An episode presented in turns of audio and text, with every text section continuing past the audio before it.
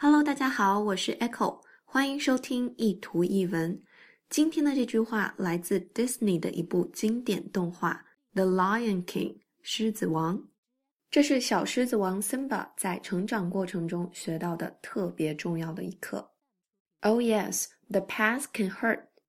是的，过去的确会让人感到受伤，或者说每个人都确实有痛苦的过去。But the way I see it. You can either run from it or learn from it.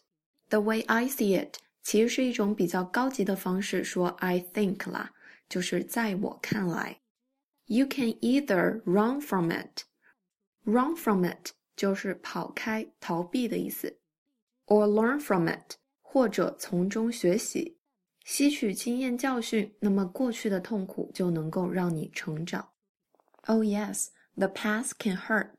But the way I see it, you can either run from it or learn from it. 欢迎大家关注我的微信公众平台“念念英文”以及新浪微博 “Echo 念念英文”。I'll see you there. Thanks for listening. Bye.